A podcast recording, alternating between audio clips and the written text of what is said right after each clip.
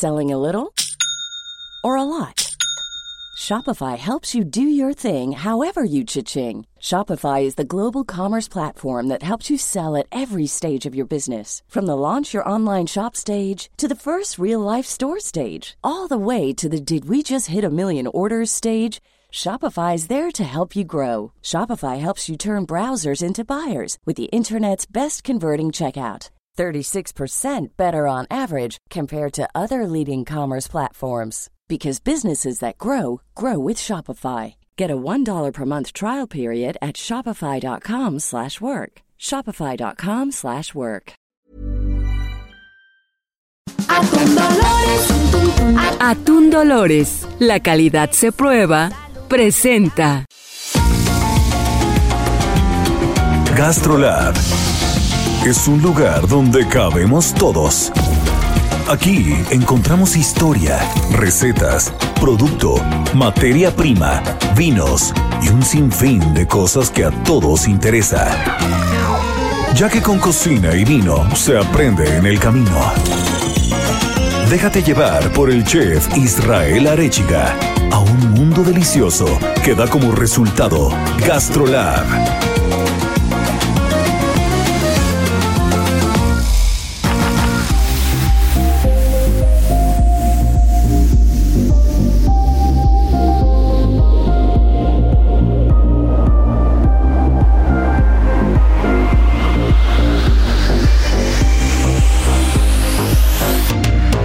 Amigos, ¿cómo están? Buenas tardes. Pues estamos aquí como cada sábado y domingo en punto de la una de la tarde. Gastrolab está de nuevo en sus oídos y el día de hoy, como siempre, como cada ocho días, partiendo plaza está mi querida Mariana Ruiz por aquí. Mi querida Miriam Lira, editora de Gastrolab, que nos estará hablando de las ocho de Gastrolab y todo lo que traen esas páginas. Y como cada ocho días para hablarnos del buen beber, mi querido sommelier Sergio Ibarra. El menú que les traemos el día de hoy es País Vasco, San Sebastián, Chacolí, las páginas de Gastrolab y Marianita nos estará hablando de la kombucha, que es un fermentado bastante, bastante particular y que tiene mucho por delante y mucho que aportar a la gastronomía. Así que no despeguen el oído, porque ahí vamos.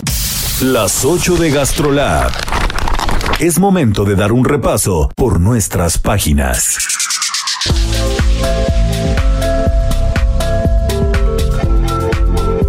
Bueno, pues mi querida Miriam, ya estamos en el recorrido de las páginas de Gastrolab, que recordemos que sale todos los viernes en la edición impresa del Heraldo de México. Así es, sí, estuvo padrísima. ¿Qué te parece si hacemos un recuento de lo que tuvimos en edición pasada? Porque estuvo espectacular. Y nos quedamos con los chiles en hogada prácticamente Cañón. toda la plática, no nos callaba nadie con los Así chiles es. en hogada. Es que qué ricos son. Y justamente el 28 de agosto fue el día del chile en nogada. Entonces que estamos en pleno auge del chile en nogada todavía. Para seguir degustando, ir pues viendo cuál es nuestro favorito y demás.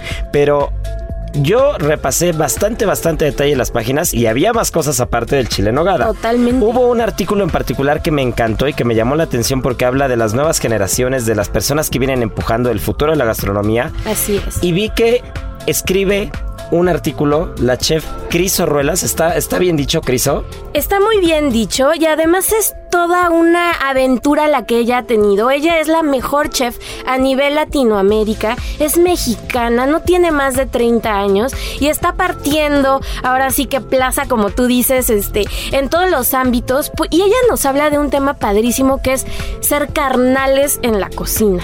Ella llama a, que tengamos esta empatía entre nosotros, entre cocineros, periodistas, fotógrafos, todos, para que podamos sacar adelante la industria restaurantera que ustedes bien saben ha sufrido muchísimo últimamente. Entonces es como ir aportando tu granito de arena lo que puedas, desde consumir local, desde pues si puedes pagar este yendo a un restaurante pues de más categoría, puedes hacerlo en tu en la medida de tus posibilidades. Sumar. Pues justo eso, Miriam. Históricamente en México, al principio, hace muchos años, se creía que no podíamos sumar en equipo, que, que el mexicano era individualista, que el mexicano era cangrejo, ¿no? Que no permitía que otros crecieran, que otros Así subieran. es.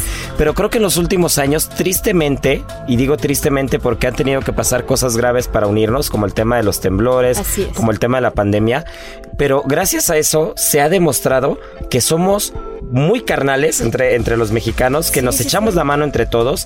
Y en la cocina particularmente, yo lo puedo decir, que lejos de lo que se pueda creer o se pueda pensar o de experiencias que escuchas de otros países, el cocinero mexicano se adora con el cocinero mexicano. Tú vas a otro restaurante y se desviven por atenderte y cuando van contigo es lo mismo y los ves en la calle y te da gusto verlos. O sea, realmente hay una hermandad y hay un carnalismo entre los cocineros mexicanos. Ese tema de egos no tiene ningún sentido. Todo mundo es bueno haciendo lo que hace en diferentes cosas, ¿no? Entonces, aprovecha, maximiza lo que la otra persona tiene para, para dar y tú resalta lo tuyo, ¿no? Claro, y además recordar que la cocina es dar y compartir. Eso es, es un círculo virtuoso padrísimo porque el cocinero te está dando lo mejor de él desde la manera en la que emplata, del servicio, el mesero cuando te lleva algo, entonces... El producto, la materia prima, al final tú lo que estás haciendo, yo siempre lo veo cuando van amigos, gente que quiero al restaurante, pues yo me desvivo por cocinarles. Y luego porque quiero que tengan una parte de lo que yo tengo que contar. Y, y, yo no, yo no soy un cuentacuentos. Yo cuento a través de los platos, ¿no? Entonces, yo les quiero platicar a través historias a través de tus a través de la comida. Ya ven, amigos, o sea, podemos armar todo un tema filosófico alrededor de la cocina validísimo y es que es eso. La cocina es dar y compartir así, y ser carnales, o sea, realmente ser carnales. Así que como ya lo dijo Criso Ruelas, pues hay que, hay que sumar, y que echar la mano entre todos. Échenle un ojo, échenle un ojo, búsquenla, lean el artículo, por favor. Ella ganó eh, la eliminatoria del concurso de San Pellegrino Young Chef de este año, que tristemente se tuvo que, se tuvo que recorrer por el tema de la pandemia. como el próximo año. Pero, ella, va a representar a México y América Latina, ¿no? Ella pasó entre dos chefs, una selección. Y ella va a concursar por ser la mejor chef joven del, mundo.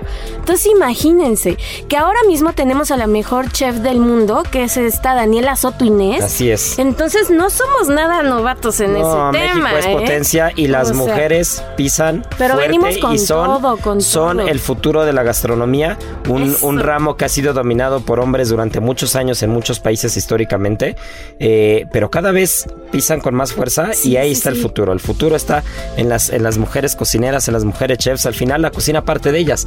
La cocina parte, la cocina parte del matriarcado culinario, ¿no? de esas abuelas de esas madres que van, que van pasando recetas de generación en generación.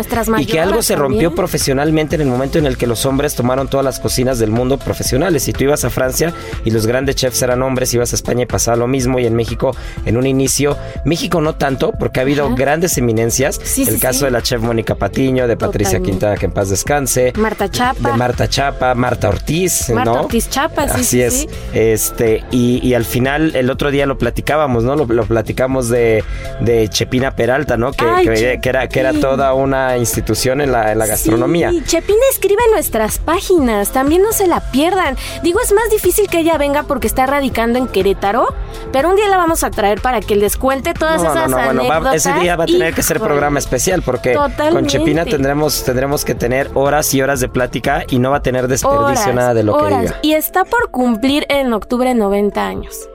Entonces ya. Y está al pie del cañón, está ¿eh? Al pie está del al pie del cañón. Y se acuerda de todo perfecto. Y no, es que de verdad es a lo que voy. ahí está el futuro, ¿no? Las mujeres están al pie del cañón y la cocina, la cocina la traen, ¿no? Es un, es un tema histórico. Pues nada más Chepina Peralta fue la primera en tener un programa de televisión en toda América Latina. Sí, no, no, no. era un show, era un ¿eh? show. La mujer era un show por, sí misma.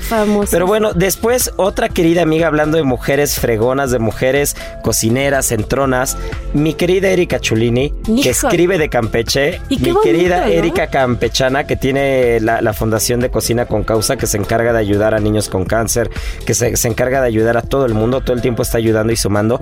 Escribe de su natal Campeche.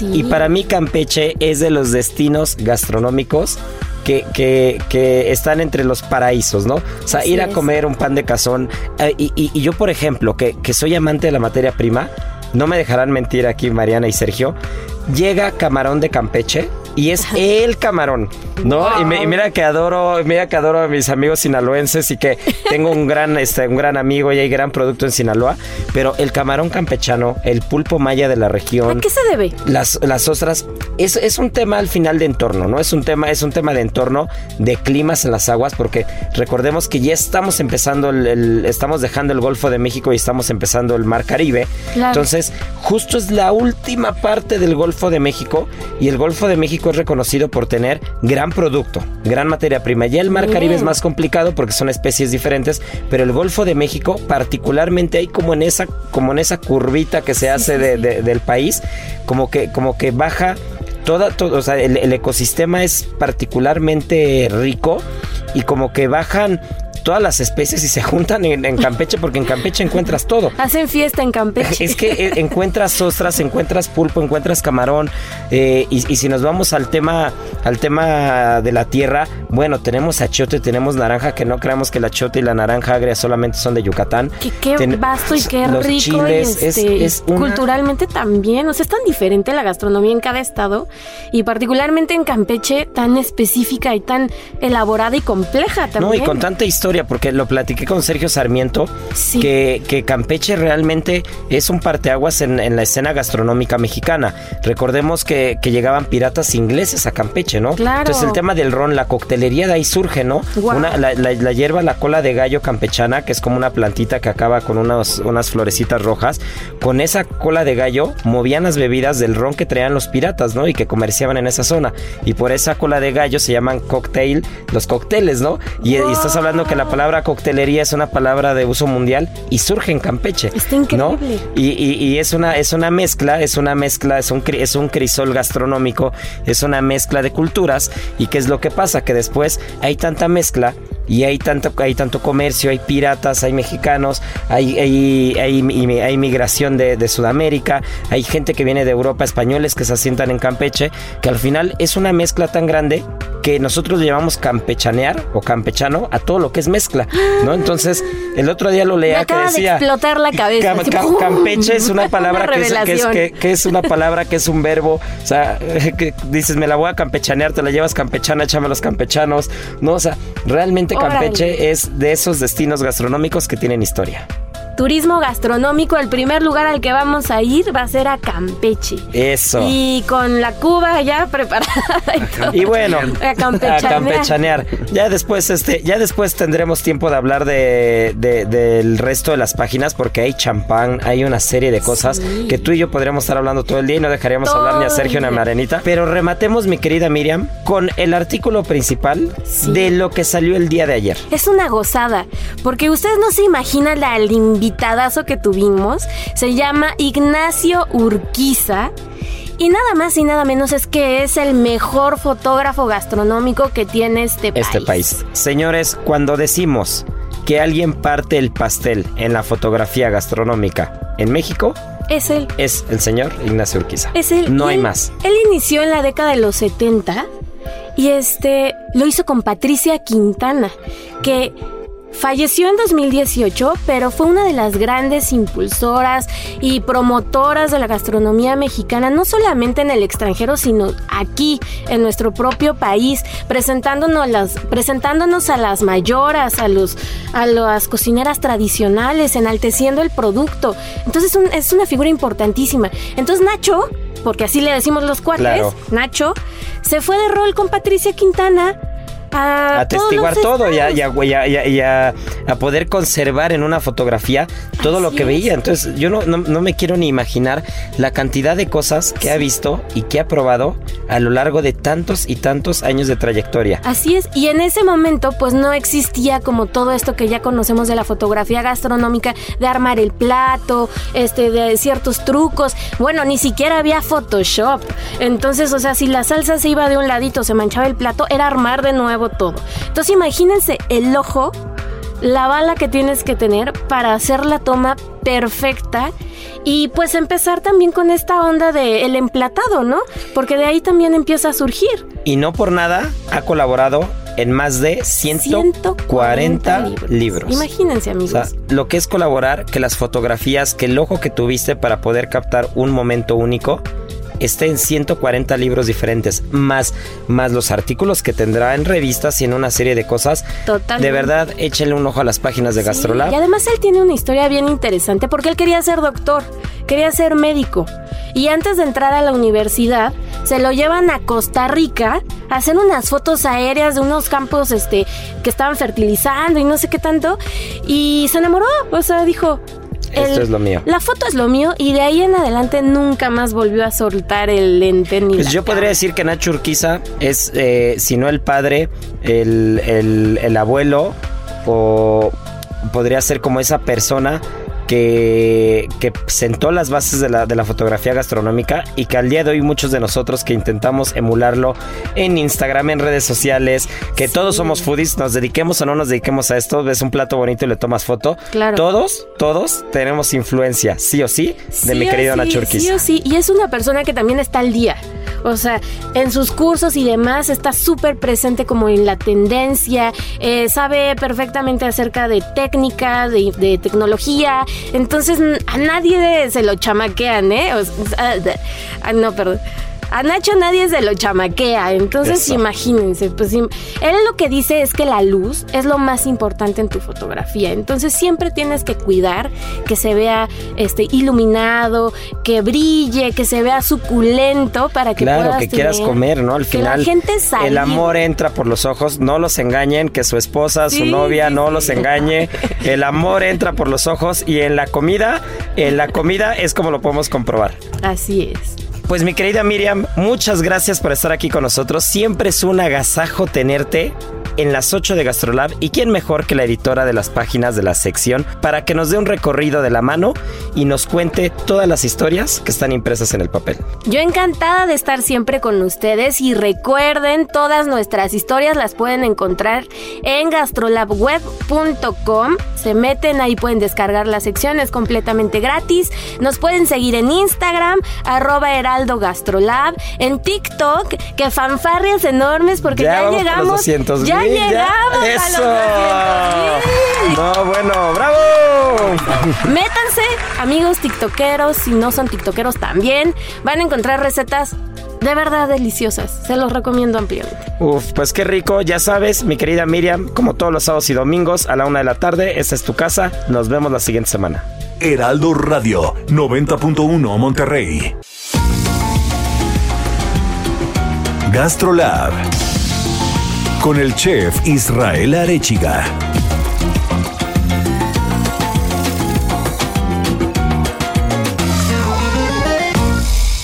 La vuelta al mundo en un bocado.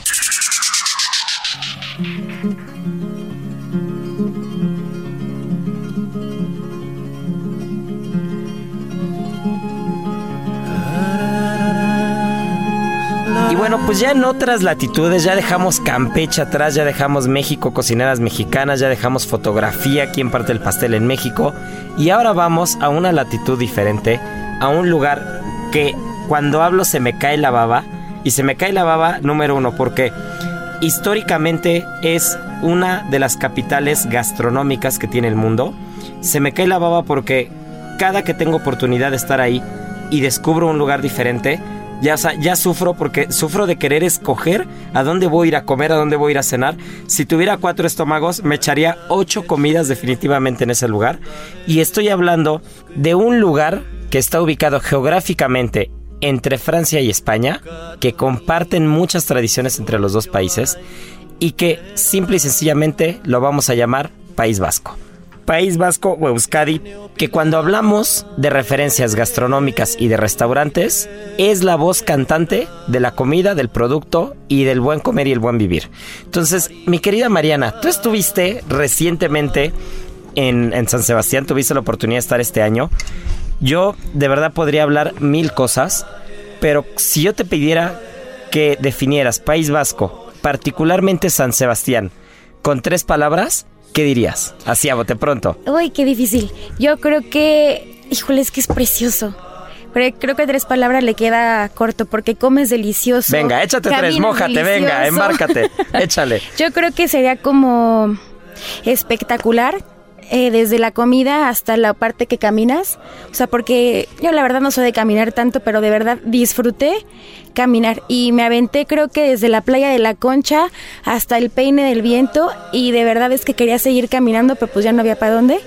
Pero de verdad sí es esos lugares que hasta los árboles son bonitos. Es que es, es una joya. O sea, realmente yo soy, yo soy de, de climas fríos pero no disfruto tanto la lluvia. Pero en País Vasco es de esos pocos lugares, en San Sebastián, que si llueve todo el día, que si está nublado, que recordemos que País Vasco es una zona geográfica en la que llueve 11 de 12 meses al año. Entonces, imagínense lo verde del paisaje, el producto, eh, todo lo que traen las lluvias consigo, ¿no?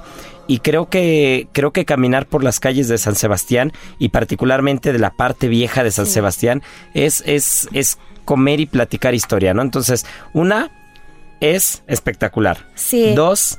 Eh, pues creo que la segunda sería delicioso. Puf, no hay Porque caminando igual por ahí encontré a como un buffet de chinos. Pero es el buffet de chinos más espectacular al que he ido. Porque literal llegabas y solo había una barra de puro marisco y pescado fresco. Llegabas con tu plato, escogías todo y, y al wok. Al wok con verduritas, pero de verdad es que hasta eso hacen bien. Exacto. hasta la cocina que no es cocina vasca, hasta la cocina que no es la cocina de la región, lo hacen espectacular. Y te voy a ayudar yo con la tercera, porque de verdad, de verdad, no puede ser de otra manera. Historia es la palabra, histórico, es realmente País Vasco. Eh, se cuece aparte, creo que el término gastronómico es eh, más que atinado, porque recordemos que hay algo llamado sociedades gastronómicas en San Sebastián, en País Vasco, que son eh, como un como, como club de Toby, imagínense eso, imagínense que hay un club de Toby entre tus vecinos, tus amigos, tu cuadrilla, ¿no? Y, y se juntan con la única intención de comer y beber bien. Y entonces una vez al año o una vez al mes o una vez cada cierto tiempo, sin importar a lo que te dediques, tú vas a cocinarle a los demás. Entonces habla del nivel gastronómico que hay, porque sin importar a qué te dedicas o qué haces de la vida, tú tienes una sociedad gastronómica, formas parte de una de ellas. Hay sociedades gastronómicas con cientos o miles de personas que, forman parte de ellas. Y el único fin que tienen es comer y beber bien. Entonces, tú aunque te dediques a otra cosa, vas a buscar buen producto, vas a buscar cocinar bien, le vas a dar de comer a 100, a 50, a 10, a 20 o a 1000 personas que quieres que prueben tu comida, que quieres que prueben tus recetas, que quieres que prueben tu historia. Y si eso no sube el nivel gastronómico, la exigencia gastronómica, el paladar, la manera de tratar eh, el producto, la materia prima del mar, de este, de este mar Cantábrico, de este, de este océano Atlántico que tiene unos mares tan fríos, que tiene un producto espectacular, si de esa manera no te acostumbras desde pequeño a respetar y a valorar y a tomar a la materia prima y a la comida como una religión, no sé qué otra cosa lo pueda hacer.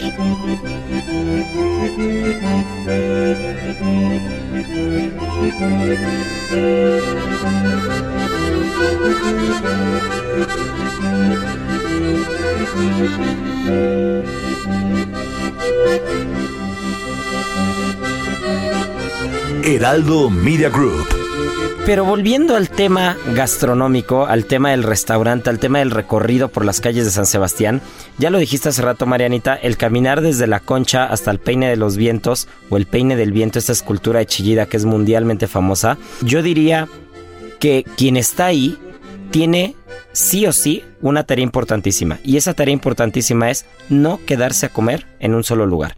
Creo que es una de las tradiciones y es una del, modus, es, el modus vivendi de los vascos a la hora de comer.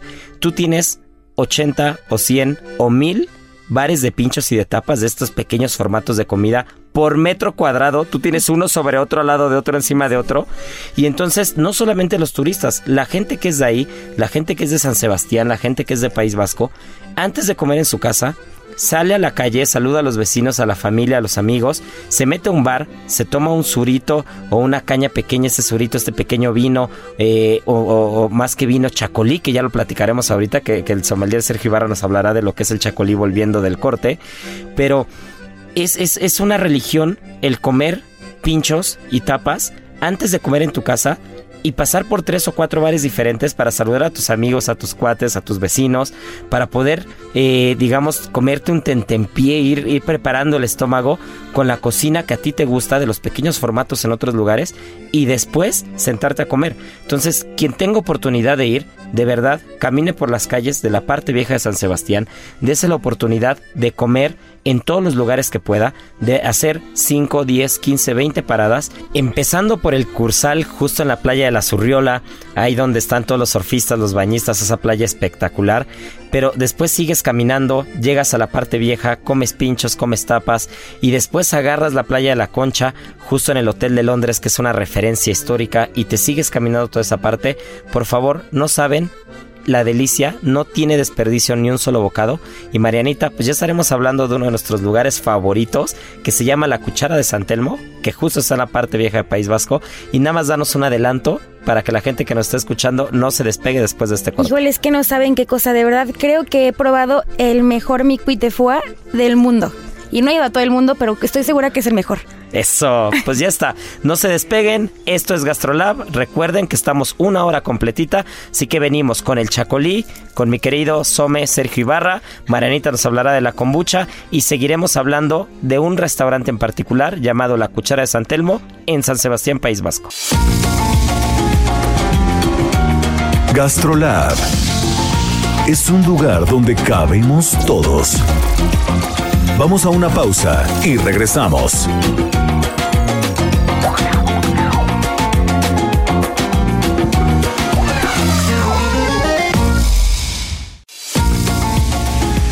Gastrolab, estamos de regreso.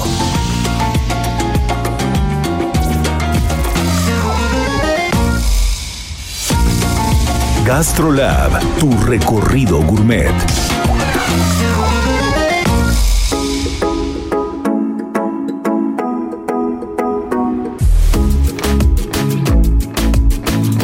Pues ya estamos de vuelta y Marianita, yo me quedé con una duda. ¿Qué es mi quit? ¿Qué es foie? ¿Qué es la cuchara de San Telmo? A ver, cuéntanos eso. Eh, la cuchara de San Telmo es como un lugar de pinchos, pero más bien tienen como... Lo característico de ahí es que hacen como platos en miniatura, porciones muy pequeñas como individuales, para que justo te dé como ese chance de probar casi toda la carta, ¿no? Perdón, aquí voy a interrumpir dos segundos. De verdad, si pueden cierren los ojos y escuchen esto. Entras a una puerta de metro y medio de ancho. Un lugar que por mucho frío o lluvia o lo que haya en País Vasco en San Sebastián, un lugar que está a reventar de calor humano. Tendrá 10 metros de fondo, cabrán de manera normal, de manera normal. Es más, con la sana distancia yo creo que cabrían 8 personas. Pero cuando te asomas, tendrás a 80 personas metidas en ese lugar. Todos gritando por un pincho.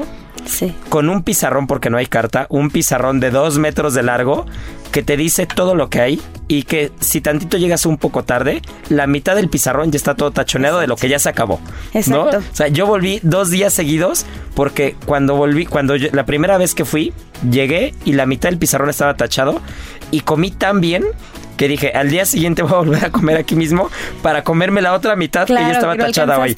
¿no? Pero entonces llegas a, llegas a la cuchara de San Telmo, entras entre empujones, gritos, logras que el de la barra te haga caso Exacto. y pides tu pincho. Y entonces pides un miquit de foie, ¿no? Exacto.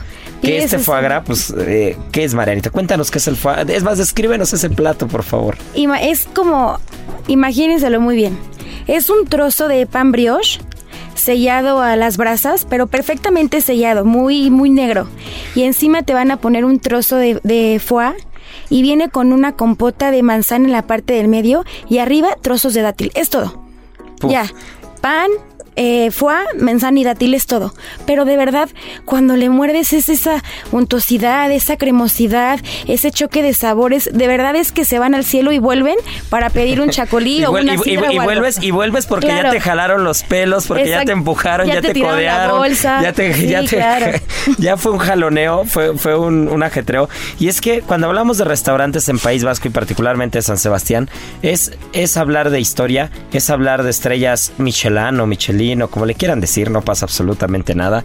Es hablar de Juan María Arzac, es hablar de Pedro Subijana, es hablar de Martín Berazategui, es hablar de Andoni Aduris. O sea, San Sebastián lo han formado personas con mucho carácter, chefs que históricamente eh, han movido la cuchara de la gastronomía, no solamente de País Vasco ni europea, sino mundial.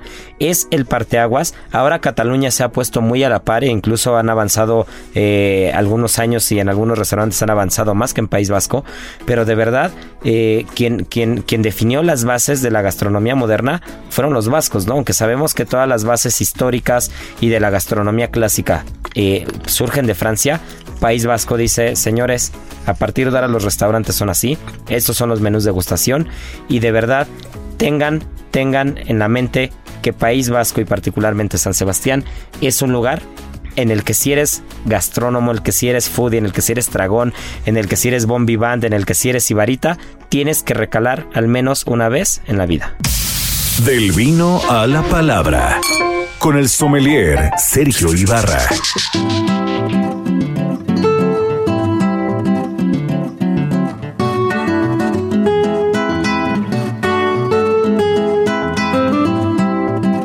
Después de hablar de comida de restaurantes de la cochera de San Telmo, que me quedé picado con ese tema porque el fue es un espectáculo, pero de verdad la carrillera, este cachete del arrezo del cerdo es una delicia también en ese lugar.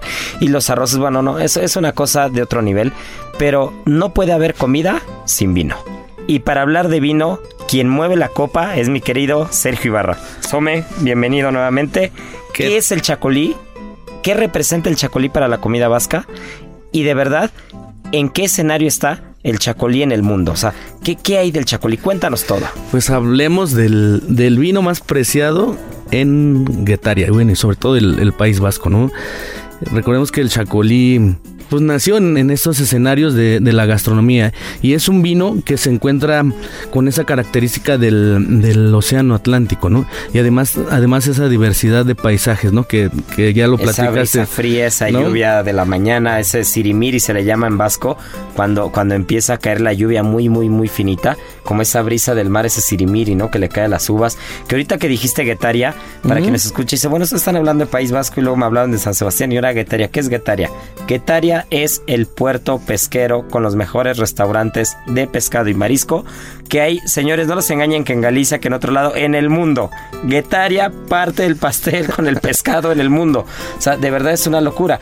Y, y el Guetariaco Chacolina, que es el chacolí de Guetaria, es justo el vino que se da en esa región de Guetaria. Exactamente, son tres, son tres zonas, son tres zonas para poder producir chacolí. Eh, una se encuentra en Bilbao, otra en San Sebastián, que meramente es Guetaria, y la otra es en Álava.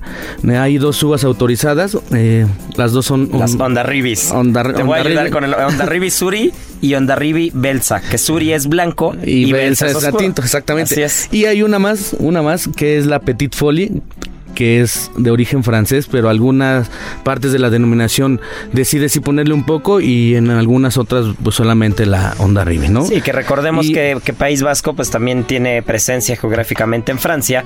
Hay, hay una zona espectacular, la zona de Biarritz, San Juan de Luz, eh, de Bayona, de Vidart. Es que, bueno, ya quiero ir, señores, sí. No, y, y además para, que para, a dónde para, me fui. Para que se imaginen, para que se imaginen los los viñedos están situados sobre laderas, ¿no? Y, sí. y por una parte pues tienes el océano eh, Atlántico y pues los viñedos pues son, ¿cómo explicarlos? En, en montañas, ahí tiene mucho sí, la, la sí. cultura romana, ¿no? Que, que ellos llegaron a, a cultivar y y como recordemos, ¿no? Llueve mucho, ¿no?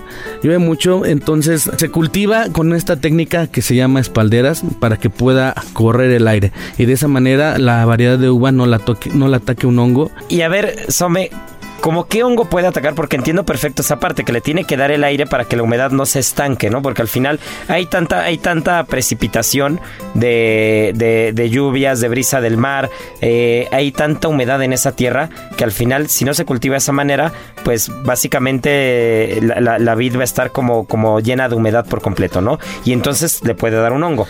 ¿Qué hongos les daría, por ejemplo? Puede ser milidio, puede ser botritis, ¿no? Pero la idea es de que la uva se seque perfectamente y evitar las enfermedades, ¿no? Claro. De esa manera, pues obtenemos la maduración perfecta de la uva y aquí son vinos que nacieron, chef, pues en el lugar indicado, ¿no?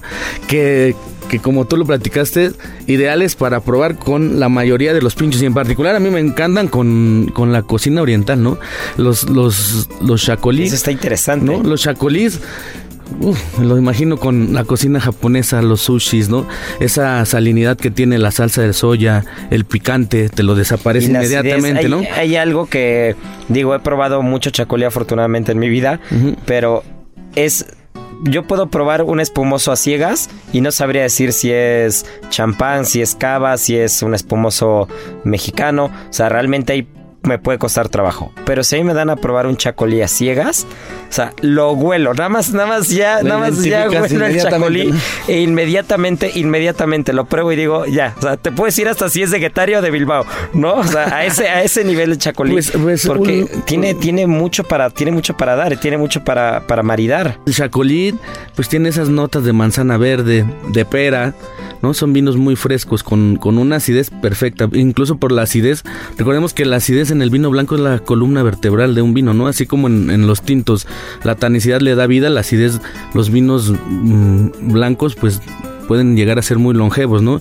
He probado algunos chacolis de, de añadas no sé, cinco, cinco años atrás y están perfectamente, ¿no? Ahora, aquí hay, aquí hay un tema, ¿eh? ¿cómo toman el, el chacolí en, el País Vasco? Ah, bueno, pues ahí la, la, gracia es no servirlo directamente en la copa, sino tienes que servirlo en un vaso y tienes que, la palabra correcta es escalciarlo. Escanciarlo. Escanciarlo. Esa es la palabra correcta. Ajá. Que es ponerle eh, digamos, un como aparatito muy pequeño de plástico en la botella para que se oxigene el vino cuando cae y entonces rompa la aguja y ese carbónico que tiene pues salga, ¿no? Y sea, sea como, como tenga, tenga como un poquito esa agujita en la lengua cuando lo pruebas y, sea un vino que, que, puedas tomar fácilmente, ¿no? Porque si no tiene mucho carbónico dentro, ¿es correcto? Sí, son a los que le llaman los vinos de, de aguja, ¿no? Que, que, tienen esa burbuja perfecta, pero por la burbuja y la acidez te limpian el paladar perfectamente, ¿no? Aquí hay un tema de debate, chef, donde los puristas dicen que el, al vino hay que tratarlo como vino. ¿Y cómo se, trata un vino? ¿Se sirve en copa el chacolí o no se sirve en copa? No, definitivamente no. El chacolí hay que ponerle a la, a la, botella una vez abierta, hay que ponerle este como plastiquito que tiene, que ayuda a oxigenar el vino, que siempre que ves el plastiquito tiene el logo de la denominación de origen. La de Guetari es una ballena, por ejemplo, y, y se sirve con una técnica que es, que corrígeme si estoy bien o mal, que es escanciado, ¿no? Así es. y es servir el vino desde cierta altura en un vaso sidrero de cristal muy delgado para que caiga el vino, rompa, digamos, se rompa toda esta burbuja y libera el carbónico y te quede un vino ya, digamos, con, con, la oxigenación perfecta, ¿no? ¿Hasta ahí estamos de acuerdo? Sí, que ya no tenga el, gas carbónico en exceso, ¿no? Y, puedas disfrutarlo un poquito mejor. Son vinos que, que están diseñados para, la cocina vasca, ¿no? ese puerto que, que tienes en en, en Guetaria, en, y... o sea, en Orio, o sea, podemos hablar de, cosas espectaculares y como lo dijiste hace rato, ¿no? Siempre está, siempre es correcto y a mí me encanta explorar. Justo Mariana no me esperaba eso hace rato que me decía, ¿no? O sea, cosas que se me quedaron grabadas en, San Sebastián, un, lugar de chinos con wok, ¿no? O sea, no me hubiera yo imaginado eso, ¿no? Y ahorita que decías el chacolí con la cocina oriental, creo que la cocina oriental está hermanada, está hermanada con toda esta parte de, del norte de España, del País Vasco, está hermanada por el, por, por el manejo al producto producto, al pescado, a la materia prima. Y, creo que el chacolí es el complemento ideal para un buen pescado, para un buen marisco, eh, para unas buenas ostras, para un buen rodaballo, este pescado plano que es muy, muy típico del País Vasco y del sur de Francia. O sea, estamos hablando que es una completa locura lo que podemos hacer con el chacolí en la cocina, ¿no? Pues es el vino más preciado en, en esta zona. Y pues cómo no recordarlo, ¿no? Desde el color de esos, esos verdes intensos, ese, esos matices dorados, la, el abanico de aromas, ¿no? La, burbuja perfecta. Incluso hay bodegas que ya se atrevieron a envasarlo como, como el cava, como el cava. hay, hay chacolís que pues no sé cuántas atmósferas de presión tengan. Incluso a México no ha llegado, pero, pero ya he visto bodegas en que producción. con el bozal, ¿no? Que es este, que es este trocito de metal que, que, cubre el corcho para evitar que la presión lo bote, ¿no? Y a mí no se me olvida uno de los de los maridajes más interesantes que ya vamos a probar con chacolí, el, el pescado al estilo guetariano que viene al carbón con el sofrito de guindillas y ajo, ¿no? Eh, impresionante, ¿no? No, bueno, pues ya sabemos. Eh, más hambre ya no puedo tener en este momento. Creo que voy a, voy a acabar y me voy a ir al, al a comer un buen pescado estilo Oreo, a tomar un buen chacolí y, a celebrar este programa porque solo de hablar de País Vasco, solo de hablar de San Sebastián, solo hablar del chacolí, eh, es es un tema aparte y es una celebración y es un lugar que cuando hablamos de capitales gastronómicas en el mundo es la que hay que conocer sí o sí. Y recuerden, escanseado o no escanseado, tómenlo como quieran. Este vino de, gran tradición, de, de gran calidad aromática, se llama Chacolí y no olviden probarlo, por favor. Heraldo Radio 98.5 Ciudad de México. No hay amor más puro y sincero que el de un cocinero.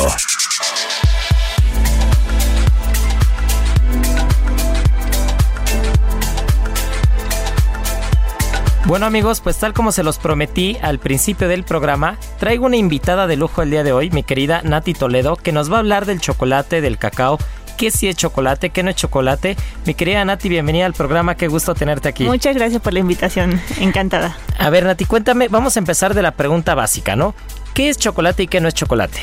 Bueno, eh, el chocolate es un producto derivado, es un alimento porque nos nutre, derivado del cacao. Entonces es importantísimo que podamos ver en la etiqueta del producto que tiene sólidos de cacao o licor de cacao, es lo mismo, manteca de cacao, azúcar y ya dependiendo del tipo de chocolate puede tener vainilla, puede tener leche en polvo y puede tener lecitina de soya que es un emulsificante. Más allá de esos ingredientes, hay que dudar un poquito de qué nos vamos a meter. De qué vamos a comer, ¿no? Entonces entiendo que el porcentaje que aparece en el, en, en, el empaque, en la bolsa, en la etiqueta, ese porcentaje es de puro cacao o de todos estos ingredientes que me acabas de platicar. El porcentaje es la suma de los eh, derivados, de, cacao, tanto sólidos como manteca de cacao. Así es. Ok, perfecto. Y ahora, ¿Tú cómo ves a México en el escenario mundial del cacao? ¿Qué hay con México? Este, ¿dónde es, cuál es la región por excelencia del cacao en México?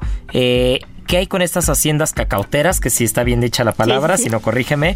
¿Qué hay con estas haciendas y qué es lo que podemos hacer para ayudar y para mejorar el proceso y que, el cacao mexicano esté en, en, los escaparates de los primeros lugares mundiales? Pues yo siento que en México tenemos un potencial increíble que no lo hemos aprovechado al 100%. Hay proyectos muy buenos en donde se está haciendo cacao de excelente calidad, pero las cantidades son muy, muy pequeñas. Eh, México produce menos del 1% de cacao a nivel mundial. Entonces, siendo nosotros que, nos sentimos que le dimos el cacao al mundo, producir menos del 1%, pues da un poquito hasta de pena, ¿no? Sí, claro, tenemos que hacer mucho y yo creo que va a faltar mucha mano, mucho apoyo de, inversión privada, del gobierno y sobre todo, que, que, quien produce también tenga la paciencia, ¿no? Porque me platicabas antes de entrar al programa que uno de los problemas que tiene México es de que el cacao no se fermenta, ¿no? Como que no se le da el tiempo que se le tendría que dar por, por sacarlo de prisa o por, por, los motivos que sean. Y entonces no acabamos de completar el ciclo. ¿Qué falta ahí? Pues eh, falta eh, educación en el campo. ¿no? Es desde mi punto de vista, claro, ¿no? Habrá expertos que, que, opinen diferente, pero yo siento que teniendo la tierra adecuada y el producto adecuado, lo que nos falta es inversión, como dices, y la educación eh, de la gente a cargo de estas haciendas para darle el correcto trato al chocolate, al cacao, para obtener el chocolate de excelente calidad. Claro, y ahora, en, en, en este panorama mundial que hablábamos, ¿quiénes son los primeros productores a nivel mundial? pues los eh, países que más producen cacao alrededor del mundo es eh, República de... Eh, no, perdón, Costa de Marfil y Ghana son los que están en el. Entonces, África, África son los primeros lugares, pero el cacao es de origen africano, centroamericano, mexicano, peruano. ¿De dónde es el cacao? A ver. Pues los vestigios más antiguos se han encontrado en Centroamérica, entonces, aunque nos sentimos este, nosotros que estamos hechos de cacao, hay, este, hay historia detrás de nosotros. Pero bueno, México al final lo dio a conocer al mundo, ¿no? Que es importante. Y otro ingrediente y otro producto también importantísimo del cacao es la vainilla que la vainilla sí es de origen mexicano y también eh, los niveles de producción de vainilla en México son muy bajos, ¿no? También África este, está produciendo la mayor cantidad de vainilla. Y entonces la vainilla es de origen mexicano, particularmente es veracruzana. Es correcto, sí. De, de, de, la tierra de los voladores. sí. ah, pues mira, yo, yo, yo la verdad es de que siempre he estado orgulloso del cacao mexicano, orgulloso de la vaina de vainilla mexicana. Creo que la vaina de vainilla mexicana eh, en temas de calidad es muy superior muy superior a la de muchas partes del mundo. Y creo que tenemos una gran tarea en el campo y tenemos una gran tarea eh, desde el punto de vista de apoyos gubernamentales y desde nuestra trinchera, desde el lado del restaurante, desde el lado del cocinero, eh, empezar a apoyar a estos pequeños productores para que puedan sumar y para que, para que podamos eh, avanzar como mexicanos. Desde el lado de consumidores, ver qué me estoy comiendo, ¿no? De dónde viene. Eh, ya hay muchas empresas que ofrecen la trazabilidad de sus productos para ver exactamente de dónde salió, a dónde pasó y cómo llegó a mis manos, ¿no? Eh, hacernos conscientes de este proceso, yo creo que es ya muy importante. Bueno, pues mi querida Nati, muchísimas gracias por, por acompañarnos. Ya saben, a partir de ahora ya sabemos qué chocolate, qué no es chocolate, mucho ojo a las etiquetas. Y bueno, mi querida Nati está en República de Cacao, así que échenle un ojo, búsquenla y muchas gracias por escucharnos. Gracias a ti, hasta luego. Heraldo Radio, 100.3 Guadalajara. Y ahora, el sabor oculto.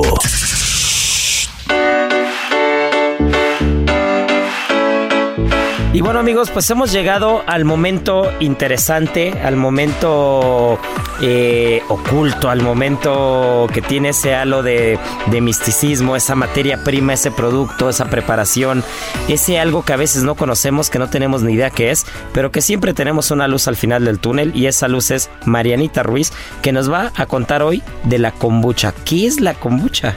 Pues bueno, vamos a hablar de la kombucha, esta bebida que está tan de moda justo ahora, que es una bebida probiótica y porque te ayuda muchísimo con el tema de la mucosa intestinal y todo este rollo. Eh, esta bebida proviene eh, de China y se dice que en japonés significa kombu, es alga y cha significa té, entonces que es té de alga, pero más bien por su parecido físico, ¿no? Entonces, eh, digamos que la kombucha está hecha de alga kombu. En algunos lugares lo conocen como té kombucha o como hongo manchuriano porque se dice que es originario de una región en particular de China que se llama Manchuria. En otros lugares también le dicen hongo de té u hongo chino, ¿no? Eh, y con respecto al nombre, también cuenta una leyenda que hace muchos años, bueno, en el año 415, había un médico coreano súper famoso que se llamaba Kombu. Entonces él ocupaba la kombucha como método medicinal y un emperador japonés que se llamaba Inkyo se enteró de esto y le mandó a hablar porque estaba enfermo de gravedad. Entonces lo cura y es a partir de ahí que los chinos le llaman el té de la inmortalidad o el té de la longevidad. Ah, qué interesante y esa historia me encantó. A mí me encantan esas historias. Eh, estas kombuchas, estos fermentados, realmente como le dijiste al principio, ¿no? Siempre nos van a ayudar a hacer eh, una digestión mucho más tranquila, mucho más relajada. Siempre va a haber eh, aportes nutricionales que los fermentados dan y que multiplican, ¿no? teniendo como base un producto. Y luego a ver, ¿qué más, tiene, ¿qué más tienes de la kombucha? Porque esto sí está muy interesante. Claro, pues se van a preguntar qué es la kombucha, ¿no? la kombucha es un té eh, normalmente es base té negro o té verde fermentado. Así, eso es lo que es, la kombucha. Eso, es fermentado, es todo. Y bueno, pues ahora está también como muy de moda hacerlo porque aparte puedes como dividirlo. Ah, es como, me, se me imagina como los búlgaros, ¿no? Que puedes andar repartiendo por todos lados y tú siempre vas a tener. Entonces, una forma muy fácil de hacerlo es comprar como tu kombucha y a esa le vas a poner azúcar y lo vas a dejar en un frasco y arriba lo vas a tapar con una malla y vas a dejar que fermente de 3 a 10 días, ¿no?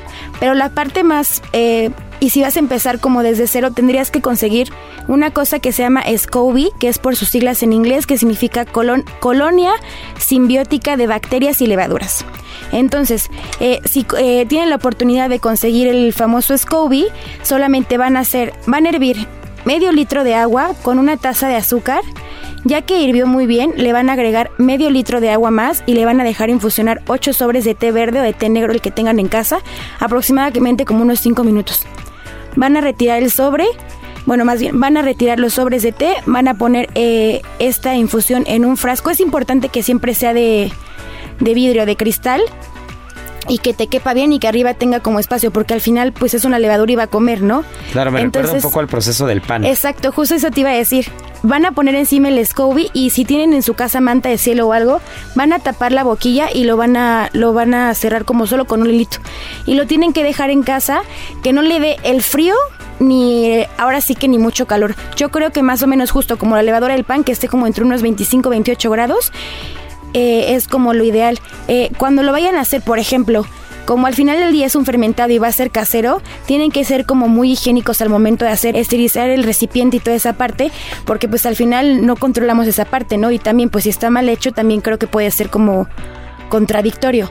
Ya que tienes hecho eso, eh, le vas a quitar el SCOBY y lo que te quedó lo vas a echar en botellas igual de cristal, lo metes a tu refri y está la kombucha. Pues Marianita, muchas gracias por traernos la kombucha a la mesa, por platicar, porque justo eh, creo que los fermentados son el futuro de muchas de las preparaciones y creo que es un tema que da para más. Entonces, ¿qué te parece si la siguiente semana seguimos hablando de fermentados en general y de la kombucha? ¿Te late? Sí, claro, porque no les dije todos los beneficios que tiene. No, bueno, pues ya. O sea, el siguiente programa seguimos con fermentados y kombucha. No se lo pierdan. Ya saben, todos los sábados y domingos a la una de la tarde. Marianita, muchas gracias. A ustedes.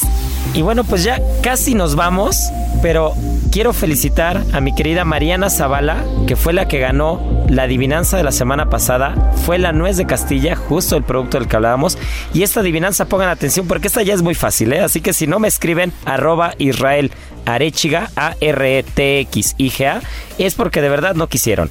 Soy un pigmento natural. Soy una semilla de color rojo amarillo con un color bastante bastante intenso y una acidez muy particular. Me conocen más en pasta que en semilla y formo parte de una de las preparaciones más ricas de la gastronomía mexicana y del sureste. Así que ya saben, nos vemos la siguiente semana en punto de la una de la tarde, el sábado y el domingo. Esto fue Gastrolab. Muchas gracias por escucharnos. Y ya saben, tripa vacía, corazón sin alegría. Atún Dolores presentó. Aquí concluye otra emisión más de Gastrolab, el lugar donde cabemos todos. Esta es una producción de Heraldo Media Group.